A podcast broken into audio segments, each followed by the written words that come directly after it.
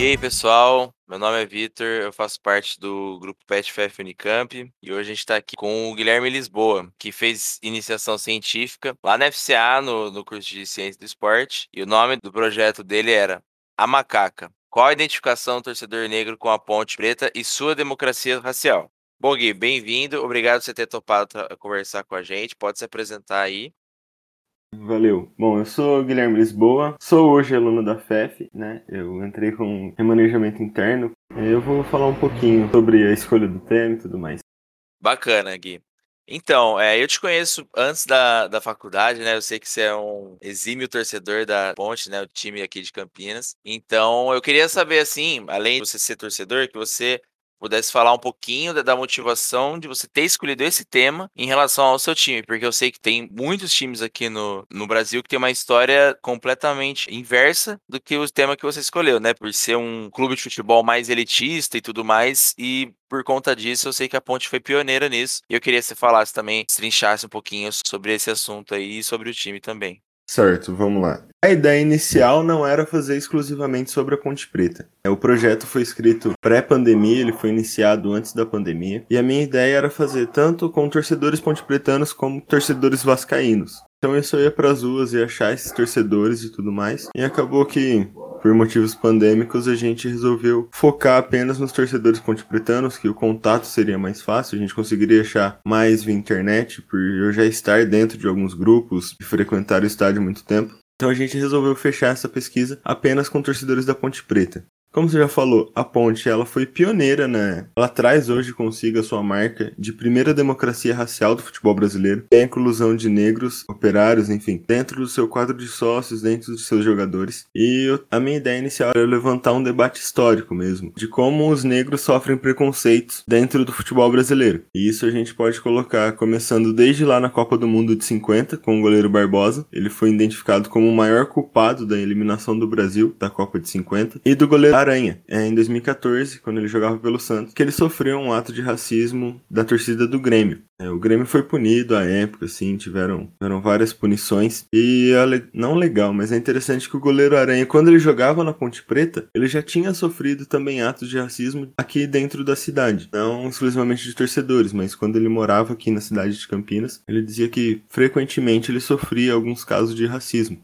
Tanto que hoje ele é um dos ídolos, então um dos maiores ídolos da Ponte Preta. Assim, segundo o site da Ponte Preta, os dados que, os documentos que tem lá, o clube desde a sua fundação ele não faz essa distinção ética entre os torcedores, entre os, os fundadores e tudo mais. É tido como um clube de todos, o clube que abriu as portas para essa democracia racial, junto com o Vasco da Gama lá no Rio de Janeiro. Por isso, a minha ideia inicial era trazer a opinião desses dois torcedores, tanto do Vasco quanto da Ponte Preta. É, bacana. Então, eu ia até falar não só da. Eu não sabia, né, que você tinha escolhido esses dois times, né? Eu achei que fosse sempre a Ponte desde o início. Só que eu até ia falar assim: é, eu sei que teve o Vasco e a Ponte que foram pioneiros em debater isso, em, em deixar o clube, assim, visto para todos, né? De, é, deixar o torcedor confortável, independente da sua raça, né? Mas bacana que você tentou trazer os dois, né? Infelizmente não conseguiu também adicionar isso. Mas também é muito legal que você também conseguiu focar bastante na Ponte, que eu acho que é toda essa conversa que você teve sobre é, só um clube, principalmente sendo um time do interior, eu acho que é muito difícil de você achar em qualquer iniciação científica, justamente porque os grandes polos, assim, eles dominam bastante todas as, as iniciações científicas, TCCs e tudo mais. E aí, mas ainda assim, esse é um assunto que eles não conseguiriam trazer, porque eles demoraram muito para ter um debate assim em questão racial. Dá até para lembrar, como você citou muito bem, do goleiro da Copa de 50, né, que depois que ele faleceu, teve algumas homenagens que alguns programas de TV deram, alguns levantaram a pauta assim do racismo, só que antes não faziam, não tinham essa pauta, não conversavam sobre isso, porque tinha outras pessoas naquele time que também não conseguiram desempenhar bem, tanto que perdeu pro Uruguai no jogo decisivo, né, que não, não era final, né, mas era como se fosse uma final. E ainda assim, ele foi só ocupado, mas assim, a gente pensa, pô, mas só foi o goleiro que perdeu? E aí você vai ver que demorou muito para aparecer goleiros negros. Depois desde 50 só foi foi o Dida, em 2006. Nesse tempo, no Brasil, que é um país que a maioria é, da população é preta, não teve goleiros que o, todo mundo praticamente do time eram, eram raras exceções que eram brancos, né? E não tinha ninguém que dessa posição, justamente por causa disso, por causa dessa certa, entre aspas, desconfiança que gerada justamente por causa da raça. E a outra pergunta que eu ia também fazer, o que, que você trouxe, assim, de resultado, que você coletou, assim, das entrevistas que você fez, como foi essas conversas que você fez?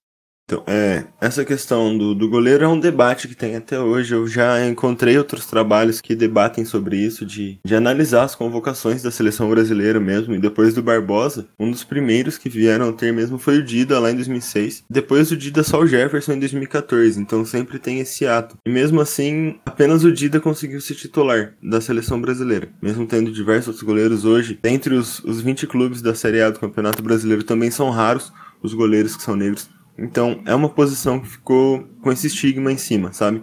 É uma posição que, assim, ainda vão falar que um goleiro negro não traz confiança. Há poucos anos na TV teve um comentarista que, que falou isso. Não vou lembrar agora o nome dele, assim, quem Edilson, foi. não foi? Foi Edilson? Acho que talvez, talvez. É, não é assim tão longínquo, assim, talvez 2019 até 2020. Teve essa fala de que goleiros negros não trazem essa confiança. Que é esse estigma que traz desde, desde a Copa de 50 assim, do, dos resultados já da minha pesquisa que você falou, só vou dar uma introduçãozinha rápida aqui. Que eu coloco aqui que a Ponte Preta ela já nasceu sendo um grande ato político para a época que ela foi fundada. É, a Ponte Preta foi fundada em 1900, logo após, assim, um pouco. É porque a gente pega o período do Brasil. A gente teve entre 1500 e só foi ter a abolição da escravatura lá para 1800. Então é um grande período de escravidão.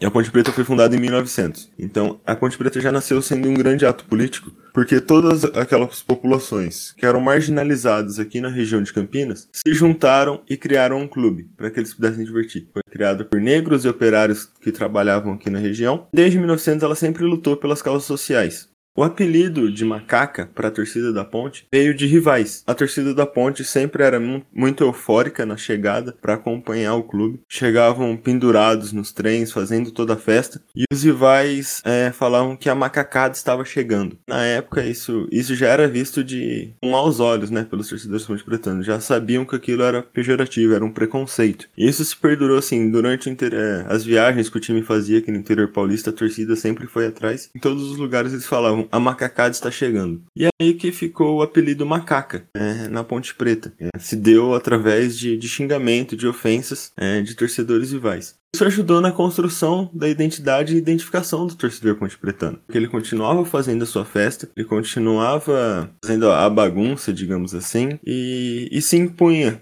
é, quando ia jogar fora, ia jogar nesses lugares. Eles tocavam sim, a macacada está chegando, a gente vai atrás da Ponte Preta. Tanto que um da, dos cunhos que bem antigo para Ponte Preta é que é a torcida que tem um time. Não é o time que tem uma torcida apaixonada, não. É a torcida que tem esse time. Assim, é uma bandeira realmente é levantada. A Ponte Preta é. Hoje eu vou, vou trazer já os dados assim. Hoje nem tanto, talvez. Mas a Ponte Preta sempre teve essa bandeira muito levantada, muito bem posicionada. Hoje, devido a tudo que a gente está acontecendo no país, com o presidente que está lá, até isso conseguiram perder, assim. Tem, tem movimentos já até dentro da Ponte Preta que querem meio que até apagar essa história. Não querem ser relacionados mais com essa bandeira de preconceito racial, porque dizem que é coisa de esquerdista, comunista, enfim. Tudo aquilo que a gente já tá cansando de ouvir. Assim, a Ponte Preta como movimento político que eu falei, tem um trecho de um livro é, sobre a Ponte Preta, o, o, livro também chama Ponte Preta, a torcida que tem um time, diz que a Ponte Preta assumiu a cor preta no seu nome e no uniforme, levantou uma bandeira, pediu liberdade a uma cidade conservadora, nada menos que no último município brasileiro abolir a escravidão. Então ainda tem todos esses poréns aqui na fundação da Ponte Preta na cidade de Campinas. Campinas foi uma das últimas cidades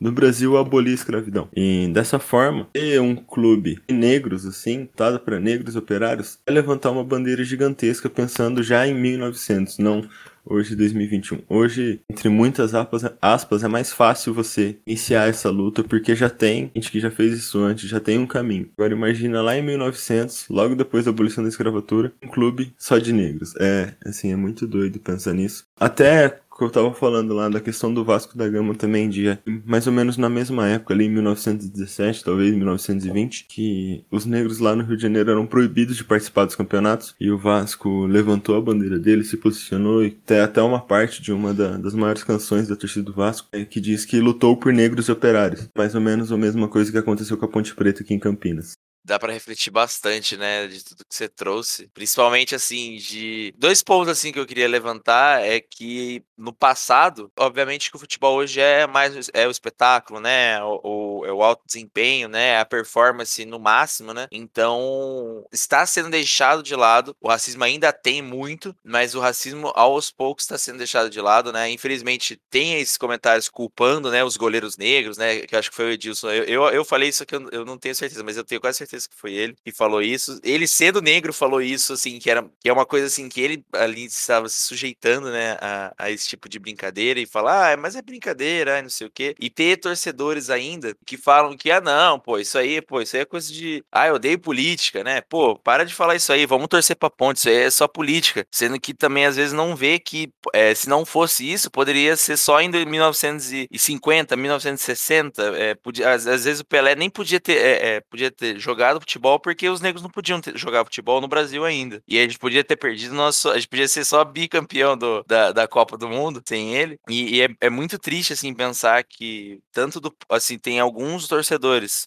é, independente da raça, né?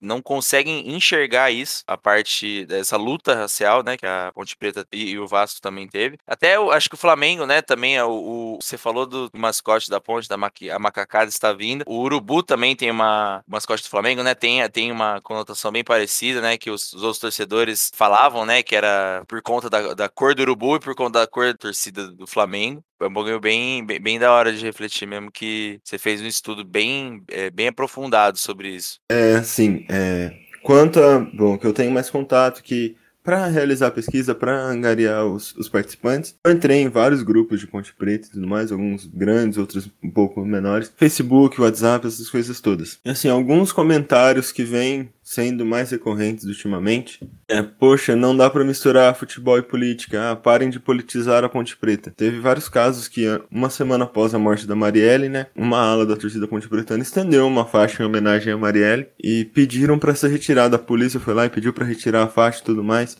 a pedido de alguns outros torcedores e começou esse debate que perdura até hoje, de posicionamento político na Ponte Preta. Só que, como eu falei, a Ponte Preta já nasceu sendo um grande ato político para época. E ainda hoje é um grande ato político. Eu já vou entrar um pouco na, nas perguntas que eu fiz para os participantes, né, os, os, resultados e tudo mais. Mas antes eu queria, eu consegui o contato com o goleiro Aranha. É, ele respondeu a pesquisa também e uma das coisas que ele me falou assim foi que dentro da Ponte Preta, dentro dos corredores da Ponte Preta, essa questão da democracia democracia racial, do preconceito, não é tão debatida, porque quem joga na Ponte Preta, quem está lá nos corredores, eles sabem a história, eles sabem a luta que foi a Ponte Preta hoje se, ser um clube consolidado. É o maior clube do interior. É isso eu posso afirmar. Desculpa, Vitor.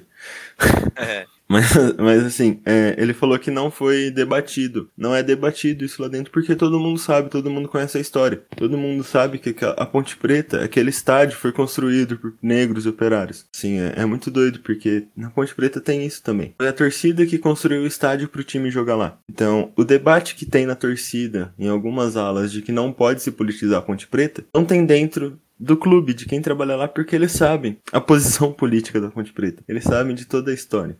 Já entrando aqui nos resultados da pesquisa, é, eu coloquei alguns critérios para os participantes. É, eles ob obrigatoriamente tinham que ser torcedores da Ponte Preta, é, ser negros, ter a idade entre 18 e 40 anos. É, eu consegui um número de 50 torcedores para participar da, da pesquisa. E aí eu fiz a, as primeiras perguntas mais para saber o nome deles, idade, gênero, se ele se autodeclarava negro, que isso é importante. Que assim, eu chegava e falava que tinha uma pesquisa, assim, visualmente a pessoa era negra, tipo, na minha percepção.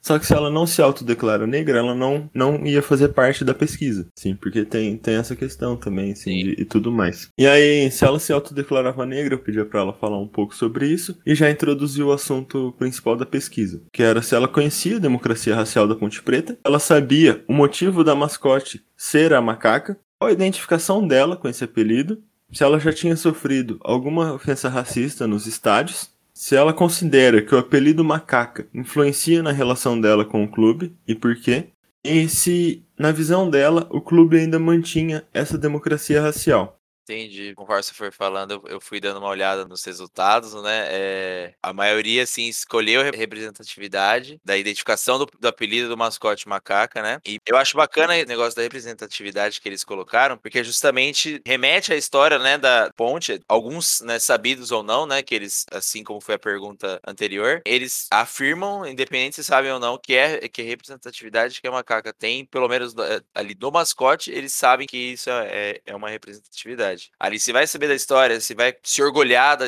da história, né? Você vai achar muito, muito da hora, muito foda que é a história da, da ponte. Aí são outros 500, né? Que aí tem muita gente também que, é. que fica nessa de, ah, eu não quero, eu quero me divertir vendo futebol. Eu sei, futebol não é política, não, não pode misturar, que eu sei que tem bastante é bastante, não só na ponte, como em todos. Né? É, uma das respostas, assim, é durante o texto da pesquisa, eu fui colocando, assim, os gráficos, as respostas que eu obtive e algum, algumas respostas que me chamaram a atenção. E na questão de identificação, assim, do, do apelido e tudo mais, teve alguns participantes que falaram, além de ser algo que era tido como xingamento anteriormente, é, conseguiram transformar em algo positivo para o clube, dessa representatividade, além de ser uma das únicas mascotes femininas que tem no Brasil e talvez até no mundo. A maioria dos mascotes ele vem na representação, a personificação, né, digamos assim, é, do gênero masculino, e aqui na Ponte Preta sempre foi a macaca. Sim. É, de, é, até assim, durante alguns campeonatos entram a, a, macaca, o gorila, e agora tem os kids, né? Que assim, os mascotes kids, que é um casal de macaquinhos. Assim, pra um todo, em competições oficiais, o mascote que representa a Ponte Preta é a macaca. É, é um dos únicos no mundo que tem esse gênero feminino. É, dando um panorama geral, assim, é, quanto à autodeclaração dos participantes, muitos colocaram que eles é, se autodeclaram negros pelo fenótipo, pela identidade, pela ancestralidade deles, que são assim, respostas que me chamaram a atenção também. E até de questões sociais, de já ter, sofrido racismo alguma vez, e aí ela teve esse insight, assim, digamos assim, para se ver como pessoa negra. É bem legal porque eu consigo trazer junto desse fenótipo dessa ancestralidade sim, o símbolo dessa resistência, né, dessa construção histórico-social do negro no Brasil. Eu consigo relacionar diretamente com a Ponte Preta. Também é uma resistência. Também tem toda essa construção principalmente aqui na cidade de Campinas. Em outras respostas que eu coloco, que eu tive, né, que durante a pesquisa, foi como você se identifica com a Ponte Preta e tudo mais, e falam bastante disso, que foi algo que foi passado do pai pro filho. Então a Ponte Preta, ela pode sim se relacionar diretamente com essa ancestralidade também, tanto da pessoa se autodeclarar negra, como torcer pra Ponte Preta é algo que foi passado para ela, foi ensinado para ela, digamos assim. E aí eu abordo aqui, assim, como se as pessoas sabem o motivo da mascote ser macaca, quase a maioria respondeu que é, veio de provocações rivais e ao combate ao racismo. É que foi assim, foi essa, essa reviravolta que teve. Uma, uma das respostas que me destacou nessa, nessa questão é que exemplifica que o apelido é a parte dos torcedores. Eram pretos. Eles sempre chegavam fazendo muita bagunça. Sempre soube lidar com isso e conseguiram conseguiram transformar isso. Aí na questão da identificação que você falou, traz sim essa representatividade, né, um símbolo de, de união e tudo mais. E aí já passando para as últimas perguntas, é, falando da democracia racial em si, falou que o apelido ele representa o clube. Esse apelido ele vai representar o clube. Tanto que hoje no uniforme da Ponte Preta, ela tem um selo, um logo de primeira democracia racial, que isso é trago no uniforme. Tem várias camisas lá na loja e tudo mais que tem essa esse selo, né, esse título, digamos assim, que é reconhecido tanto na FIFA quanto nas federações aqui no Brasil. Por último, se o clube ainda mantém essa democracia racial, assim, 15 pessoas responderam que sim, ela ainda está acontecendo devido à representatividade, que a Ponte Preta hoje é o único clube entre os 40 da tanto da divisão, da primeira divisão, quanto da segunda ter um presidente negro. Então, isso é um ponto interessante. É, se o presidente é bom ou ruim, isso talvez não entre nessa discussão agora, mas ele é o único negro entre na cadeira de presidente entre os 40 clubes das duas primeiras divisões do Brasil. E falam também das questões históricas do combate ao racismo, é que ao mesmo tempo muitos responderam que a Ponte Preta não mantém isso hoje porque não não explora mais isso assim, sabe? Alguns não se sentem mais parte disso. falam que, né, que a diretoria nos últimos anos se aliou a personagens que não deveriam ter se aliado. Citam aqui o caso de quando uma camisa da Ponte Preta foi entregue ao presidente do Brasil. Isso mostra que eles não entenderam o que é ser Ponte Preta, né? O que é a história da Ponte Preta. E a imagem da Ponte Preta não deveria estar ao lado de pessoas como o presidente. No momento, a maioria dos associados são de uma elite financeira branca quando a gente tinha os estádios liberados para ter torcida. Era notória a divisão onde ficavam os torcedores negros e os torcedores brancos. A parte da geral, digamos assim, a parte da arquibancada mais barata, tinham os torcedores negros. A parte dos sócios e, e tudo mais eram só torcedores brancos. E as construções de chapa para presidente, conselho e tudo mais dentro da Ponte Preta, os cargos dentro da Ponte Preta, são hoje todos ocupados por pessoas brancas. Então alguns torcedores responderam que não tem mais essa democracia racial dentro do clube. Não tem mais essa é, manutenção. Acham que tem esse distanciamento do torcedor negro quanto a Ponte Preta e a sua identificação. É uma boa parte também, assim, essa, essa questão ficou bem dividida entre se o clube mantém ou não, ficou uma questão bem dividida. Muitos vão falar da questão histórica e da representatividade, outros desse ponto, desses pontos que eu acabei levantando agora. Só também é, adicionando, né, o que você falou, teve até depois que o. Eu esqueci o nome do técnico que era do Fluminense. O.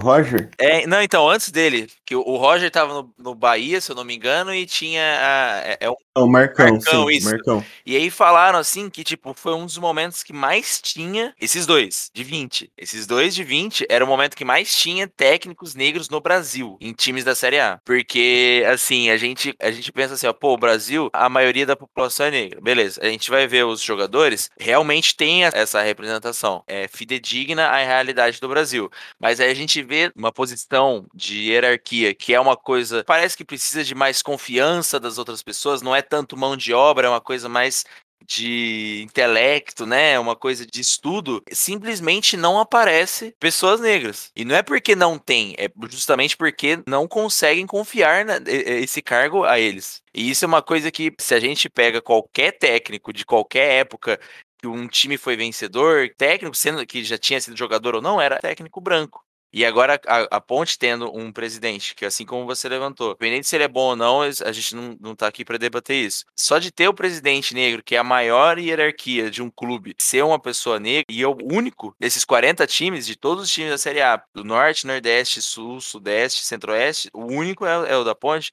ainda tem essa representatividade muito forte dentro do clube. Eu acho que seu estudo tá falando disso assim de uma forma perfeita, assim, eu tá falando eh, maravilhosamente bem sobre a representatividade que a Ponte Preta traz. É só uma última pergunta também que eu queria é, te fazer. O que você pensou quando você ia fazer esse trabalho e o que que você meio que é aquela coisa de expectativa e realidade, sabe? De início, assim, quando eu levantei essa, essa proposta temática, igual eu falei, eu ia fazer tanto com a Ponte Preta com o Vasco e comparar, meio que comparar essa identificação dos dois. Aí acabei fazendo só o da Ponte Preta. Sim, eu esperava mais ou menos o que tá aqui já no trabalho, do que foi concluído no trabalho, assim, eu pude concluir analisando todos os dados de modo geral. A Ponte Preta ainda faz essa manutenção da sua democracia racial. É, o torcedor ainda se identifica, o torcedor negro ainda se identifica com o clube devido a toda a história. Só que eu achei que não iriam ter tantas respostas falando que não se mantém até hoje da forma que está.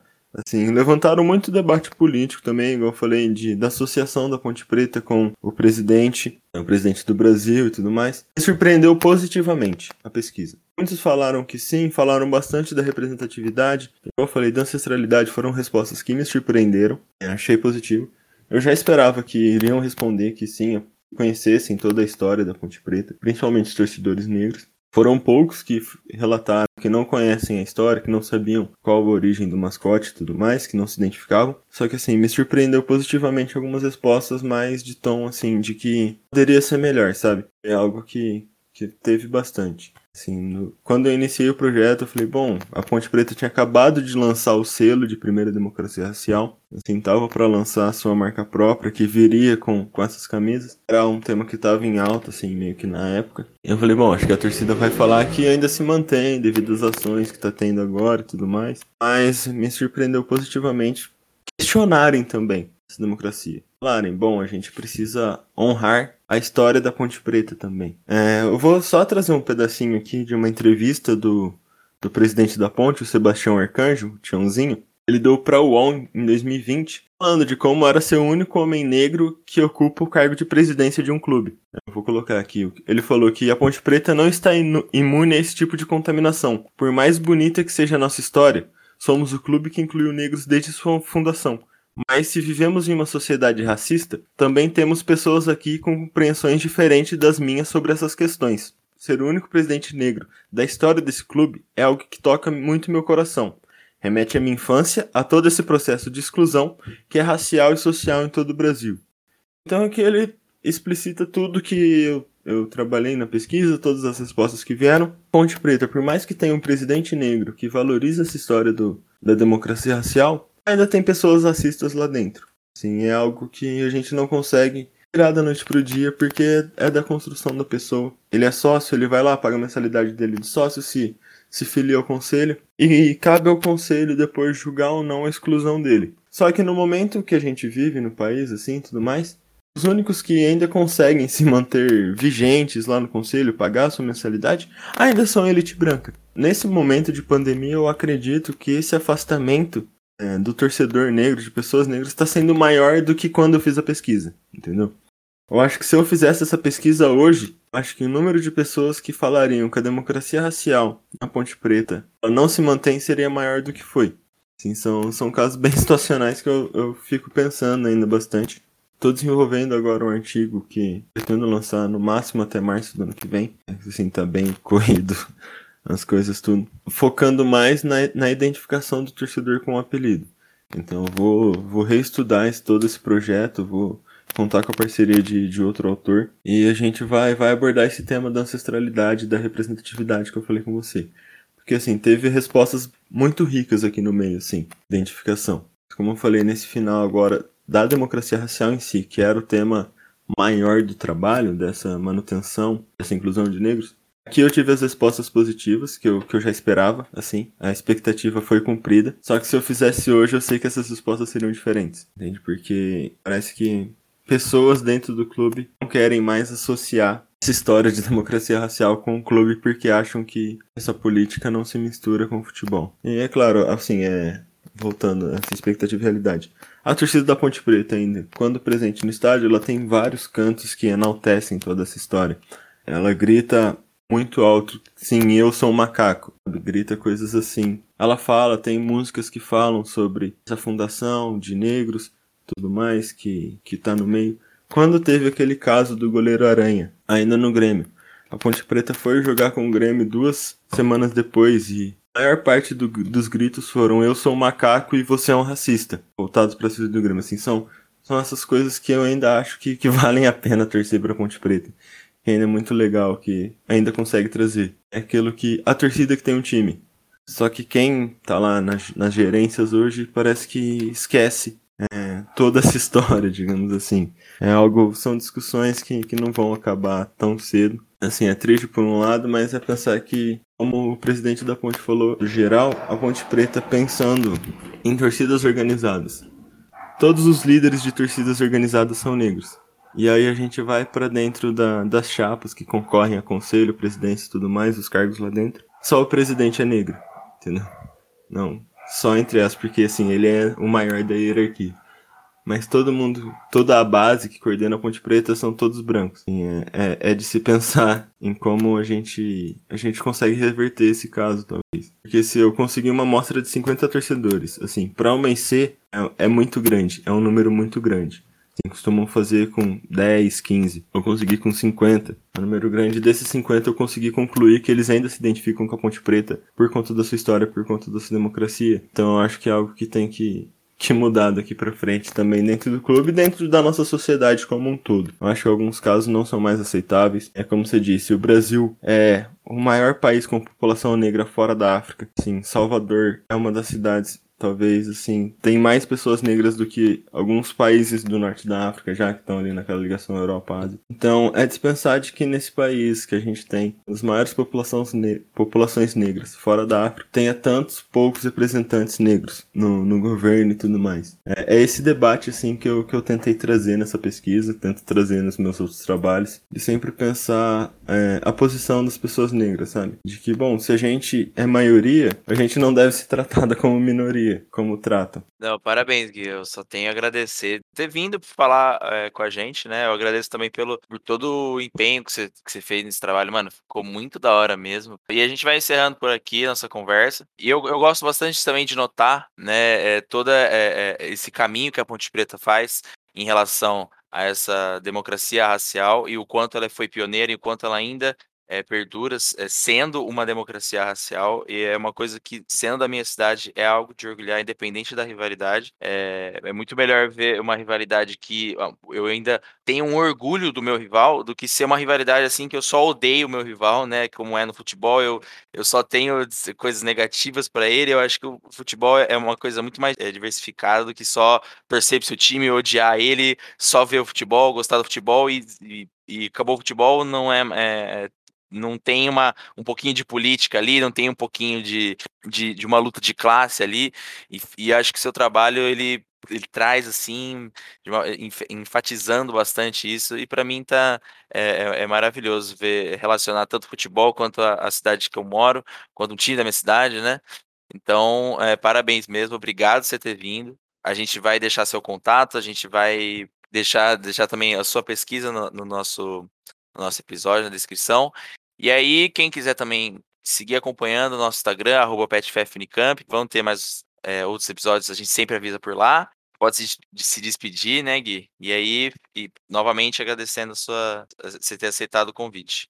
Que isso, eu que agradeço. Como você disse, a gente já se conhece há um bom tempo, assim, desde 2014 já, se vão bons anos, né? É, é isso que você falou, assim, é, a Ponte Preta não seria Ponte Preta se não tivesse o Guarani, o 15 de Piracicaba, é, a Inter de Limeira, enfim, outros clubes aqui da região, porque não teria essa história tão rica. Assim, é, são episódios que aconteceram no passado de preconceito racial, mas que tornaram a Ponte Preta o que é hoje. E a Ponte Preta, na minha visão, ela traz o que não deve ser feito. Então, assim, é, a esse preconceito que, que tinha na época e tudo mais, a Ponte Preta conseguiu reverter tudo isso para sua identificação. Espero que hoje casos assim não aconteçam mais de, de tanto preconceito e tudo mais, mas é faz parte da nossa história, a gente tem que entender como história. Tem que condenar os atos é, racistas que tiveram, de violência e tudo mais, mas entender como isso conseguiu se transformar numa história em algo positivo. Não é tudo que a gente vai conseguir transformar em algo positivo. Mas a gente tem sempre que lembrar que tudo que acontece é pra história. E eu fico feliz por torcer, conseguir torcer para um clube tão rico assim, nessa questão de história, e tão pioneiro de levantar bandeiras. Eu, como pessoa negra, é, acho muito importante as bandeiras que, que são levantadas. E acho que é isso. Queria agradecer vocês é, mais uma vez pelo convite. Certo? É, demorei um pouquinho para conseguir, pra gente agendar esse bate-papo e tudo mais. Eu acho que é isso. Minhas redes sociais no Instagram é underline Lisboa 99. Quem quiser dar um alô, trocar uma ideia, se tiver alguma dúvida, pode me chamar. Se quiser ver o documento da pesquisa como um todo, né? se, se tiver problema para acessar aí da descrição, pode me chamar que eu encaminho por e-mail também, tudo numa boa. Certo? Muito obrigado, rapaziada. Muito obrigado, Gui. Novamente, a gente que agradece e até, até o próximo episódio. Falou!